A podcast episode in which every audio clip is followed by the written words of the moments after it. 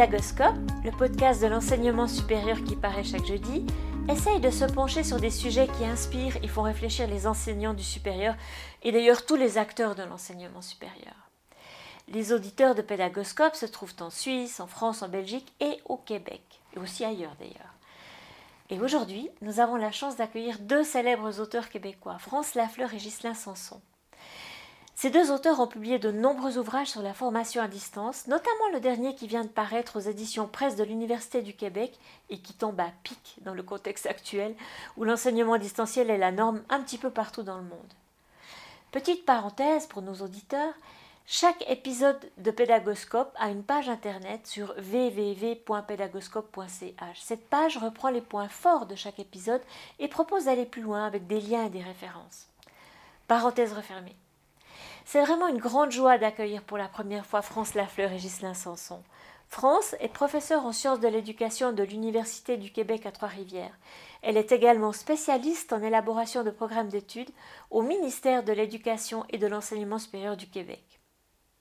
Après avoir été professeur en sciences de l'éducation dans cette même université, Ghislain Sanson est doyen de la gestion académique des affaires professorales de l'Université du Québec à Trois-Rivières. C'est un spécialiste de la didactique des sciences et du transfert des apprentissages en mathématiques et en sciences. France et Ghislain ont publié deux ouvrages sur la formation à distance récemment et dans cet épisode, ils vont nous parler de l'état de situation de la formation à distance en contexte postsecondaire et ce qu'en disent les recherches. Bienvenue dans cet épisode.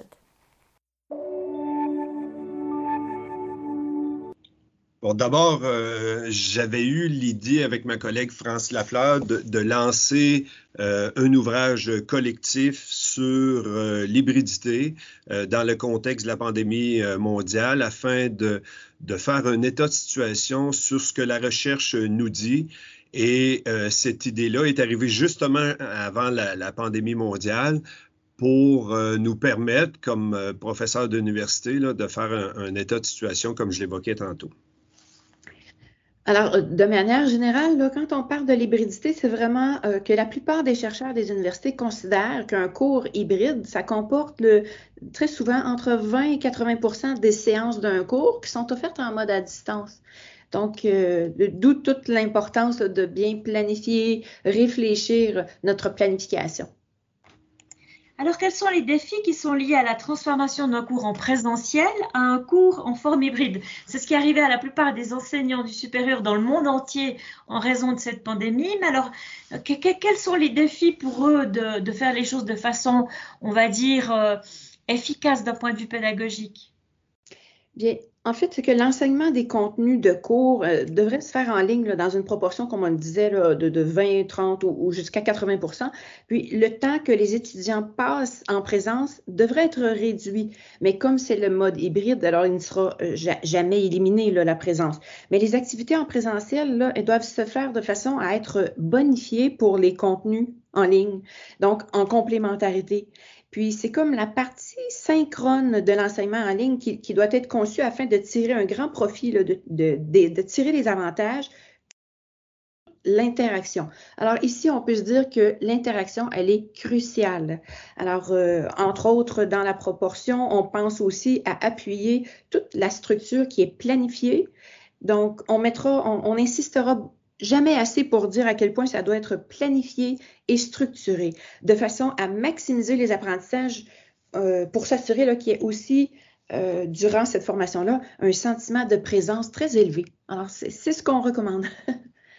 De mon côté, j'ajouterais, si vous me le permettez, euh, deux éléments extrêmement importants, à savoir euh, la technologie. Alors, euh, les universités ont dû se, se, transformer, acquérir des équipements informatiques, mais aussi aller vers une formation davantage technopédagogique parce que de transposer un cours normalement dispensé en présentiel vers euh, une formation à distance, ça suppose de la formation. C'est ce que nous avons fait euh, d'ailleurs au cours des derniers mois à l'Université du Québec à Trois-Rivières. Donc, de former nos chargés de cours, nos professeurs, mais également les étudiants.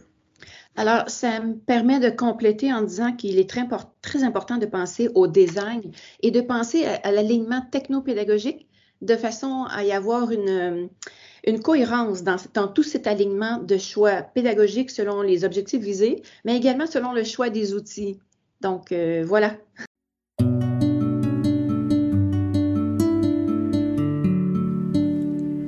À vous deux pour cet éclairage. Je rebondis sur ce que Ghislain a dit. Il parle de transposer un enseignement à distance. Le choix du mot transposer ne me semble pas anodin. Au contraire, il est essentiel pour mettre en évidence qu'on ne peut pas simplement transférer un enseignement de la présence à la distance. Il faut le repenser, le modifier, euh, le transposer. France, quant à elle, relève l'importance du design, de la planification, de la scénarisation pédagogique d'un enseignement à distance.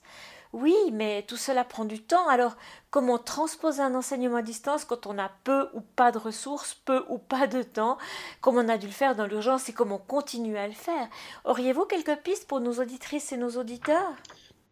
Si je peux me permettre, euh, les recherches nous, nous, nous, montrent, de même que notre expérience à l'Université du Québec à Trois-Rivières, que euh, comme on a dû euh, transformer ou transposer les cours très, très rapidement en contexte de pandémie, cela a nécessité de la formation, comme je le mentionnais tantôt, mais beaucoup de temps, beaucoup d'agilité, beaucoup d'ouverture, je dirais, de la part des professeurs et chargés de cours.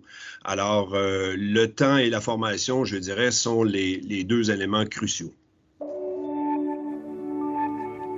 on sait qu'enseigner à distance est très différent d'enseigner en présence. La préparation est elle aussi différente et demande plus de temps. Si on prend l'exemple d'un enseignement d'un cours hebdomadaire de deux heures de rencontre en présentiel avec les étudiants, et que l'on passe cet enseignement complètement à distance, en supposant que la démarche de transposition soit faite dans les règles de l'art, de manière rigoureuse et finement scénarisée d'un point de vue pédagogique, combien de temps un enseignant doit-il prévoir pour préparer son cours? Que nous disent les recherches en sciences de l'éducation concernant cet aspect de la formation à distance? Notre, notre recension à ce niveau-là ne nous a pas permis d'avoir des données euh, claires, nettes et précises au niveau du temps nécessaire pour la transposition ou la transformation d'un cours, mais euh, je parlerai, euh, selon mon expérience, certainement du simple au double. Évidemment, c'est une première expérience pour plusieurs personnes. Dans deux ans, dans cinq ans, on verra si cette transposition-là nécessite moins de temps. à court terme, tout le monde a dû transformer euh, ses cours et certainement du simple au deux. Je vais simplement rajouter le temps que les, les formateurs, les enseignants ont dû s'ajuster. Alors, euh, chargés de cours, professeurs et toutes les personnes qui ont dû, euh, en fait, c'était de développer aussi simultanément la compétence technopédagogique, la compétence numérique. Alors, c'est ce temps-là qui, qui, rallonge présentement le, le, le, fait de se préparer. C'est qu'en même temps, on doit penser, là, développer sa compétence. Merci. Alors, quels sont finalement les avantages de la formation à distance et des formules hybrides? Parce que dans toute situation, aussi grave soit-elle, on a quand même un bénéfice caché dans cette crise sanitaire. Et puis, on voit que tout à coup, on a fait un bond en avant euh, dans les hautes écoles, dans les universités, en enseignement supérieur dans le monde entier, avec l'acquisition justement de, la et le développement de compétences technopédagogiques. Alors, est-ce que vous pouvez nous dire que d'après, selon la recherche, quels avantages ont été euh, mis en lumière?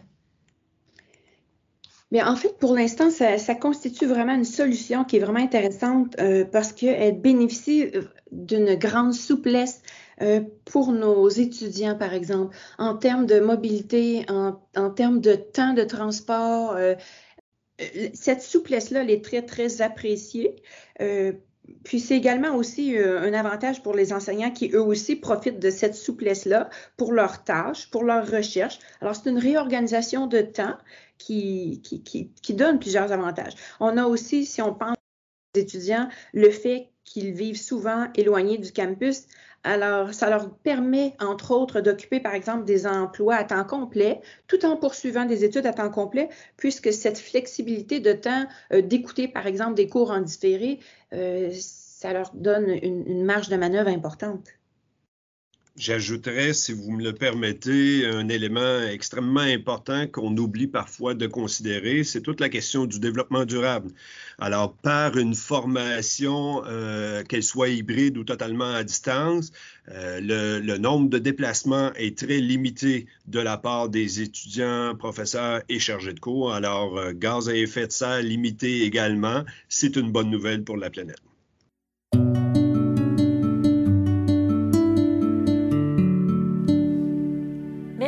De relever l'aspect écologique de la formation à distance et son impact positif sur l'écologie de la planète. France et Ghislain, vous avez publié de nombreux ouvrages sur la formation à distance, notamment Formation à distance en enseignement supérieur, paru aux presses de l'Université du Québec en 2017, ou encore Pratiques et innovations du numérique en formation à distance, technologie, pédagogie et formation, paru fin 2019, également presse de l'Université du Québec. Alors, ces ouvrages tombent à point nommé en cette période qui a vu la quasi-totalité des enseignants du supérieur du monde entier passer à l'enseignement à distance d'une semaine à l'autre. Les lecteurs et les lectrices dont je fais partie vous sont d'ailleurs très reconnaissants de ces publications à la fois claires, utiles, très bien documentées, Bref, une petite mine d'or pour se lancer dans l'enseignement à distance quand on n'y connaît pas grand-chose. Mais dans vos ouvrages, vous insistez sur l'importance de la formation des enseignants. Alors on sait que Pédagoscope compte des dirigeants de hautes écoles et d'universités parmi ses auditeurs. Quel message est-ce que vous souhaiteriez leur donner concernant la formation des enseignants? Quels conseils pour les aider à développer des dispositifs de formation à distance qui soient les plus justes dans le contexte particulier dans lequel nous sommes aujourd'hui? Oh, le meilleur conseil que je puisse euh, partager avec vous, c'est vraiment de prendre le temps d'aller chercher nos ressources du milieu, c'est-à-dire d'aller de développer, euh, que ce soit une formation en soutien. Alors, toute l'importance vient du fait que nous soutenons le personnel enseignant on les prépare, on les accompagne justement pour le développement de la compétence. Et cela se fait comment? Alors, ce n'est plus simplement de dire je, priorise la pédagogie universitaire, par exemple, ou la pédagogie, mais il faut vraiment penser à la pédagogie numérique, à l'alignement technopédagogique et ce sont nos équipes d'experts en soutien. Alors, nos technopédagogues, nos conseillers pédagogiques qui viennent en renfort pour accompagner. Alors, tout ce système qu'on met en place et qu'on recommande, c'est l'effet de l'accompagnement qui permet graduellement euh, d'intégrer son enseignement puis d'être euh, confortable à pouvoir euh, enseigner en ligne maintenant. J'irai en quelques points pour ma part. Le premier élément qui m'apparaît extrêmement important, c'est l'ouverture et la reconnaissance de la nécessité ou du besoin de travailler actuellement en formation à distance. Un second élément, de mon point de vue, qui, m'apparaît extrêmement important, c'est euh, la décision, euh, je dirais, politique. Il faut que les décideurs, les administrateurs puissent euh, y croire et donner accès à des ressources. Et ces ressources-là, elles sont bien sûr de nature financière, mais beaucoup aussi de nature technopédagogique. Ma collègue France l'évoquait tantôt. On ne veut pas seulement des technos, on ne veut pas seulement des pédagogues, mais vraiment cet arrimage-là, ce lien-là au niveau des technopédagogues. Merci Gisela. Peut-être France, pour revenir sur l'alignement technopédagogique, tous nos auditeurs ne sont pas familiers avec cette notion-là. Vous pourriez l'expliciter? Oui, en fait, c'est que euh, quand on a un objectif d'apprentissage, il faut vraiment prendre le temps de le préciser. Donc, d'abord, quand on prévoit ou on planifie une formation, quels sont nos objectifs de formation et quelles compétences souhaitons développer?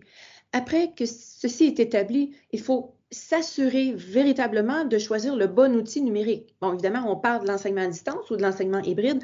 Alors, quel sera l'outil numérique approprié euh, qui correspond aux besoins du développement de, de cet objectif d'apprentissage? Et ensuite vient évidemment l'objectif de l'évaluation. Alors, dans l'alignement, on doit s'assurer d'utiliser également un outil d'évaluation qui correspond vraiment à notre objectif et, à ce qu'on vise. Voilà. Si je peux me permettre, j'aurais le goût de faire la nuance ou le parallèle avec euh, l'idée de préparer un manuel scolaire traditionnel, format papier, versus un manuel numérique.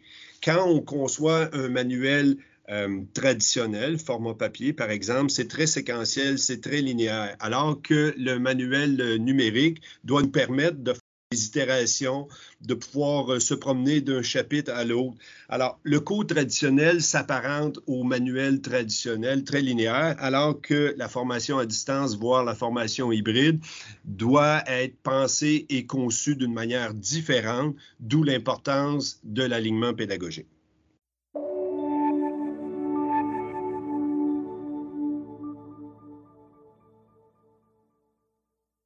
Merci beaucoup pour ces précisions. Alors, votre ouvrage présente certains résultats de recherche. Quelles seraient les prochaines recherches envisagées et pour répondre à quelles problématiques? Ben, je peux peut-être débuter. Euh, en fait, l'idée, c'est que euh, on, prône dans nos ouvrages euh, l'idée de, formation hybride. Maintenant, est-ce que cette hybridité-là est la meilleure façon de faire? Actuellement? On pense que oui, mais nous aurions besoin de recherches supplémentaires, notamment pour mesurer les performances des étudiants, pour savoir si les étudiants réussissent autant dans une formation à distance est-ce que le taux de diplomation, par exemple, est-ce que le taux d'attrition est un élément à considérer? Donc, certainement euh, d'aller de ce côté-là. Un autre élément pour les futures recherches, est-ce qu'il y a des technologies, des modalités euh, technologiques qui sont davantage euh, utilisées ou intéressantes? Chez nous, actuellement, au Québec, c'est du Québec à Trois-Rivières, nous utilisons la plateforme Zoom, par exemple. Je sais que dans certaines écoles, on utilise Teams.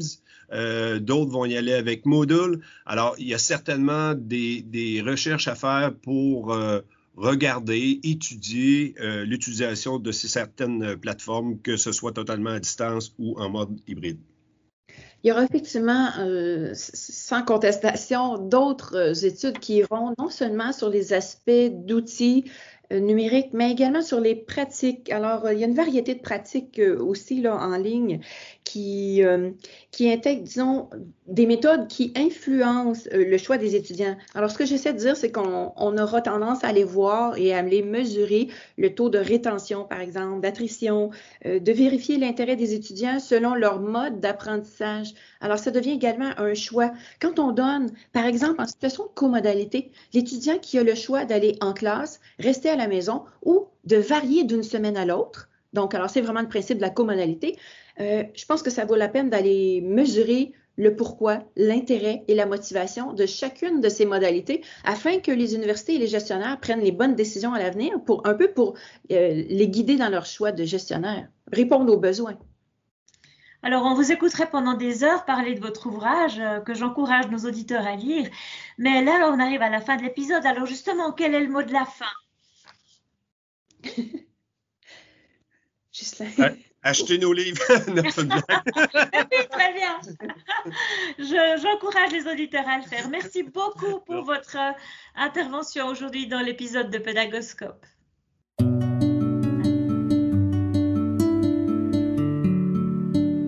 Voilà, c'est terminé pour aujourd'hui. Un grand merci d'avoir écouté cet épisode. J'espère que le format vous a plu. Si oui, dites-le moi avec 5 étoiles ou même un petit cœur sur iTunes.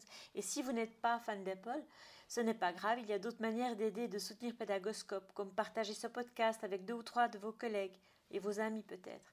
Cela m'aidera énormément à poursuivre cette initiative et qui sait, cela les aidera peut-être eux aussi. Vous retrouvez cet épisode et plein d'autres ressources sur pédagoscope.ch. N'hésitez pas à me faire part de vos commentaires ou même à postuler pour participer à un épisode de Pédagoscope si vous le souhaitez. Merci et à très vite pour un nouvel épisode.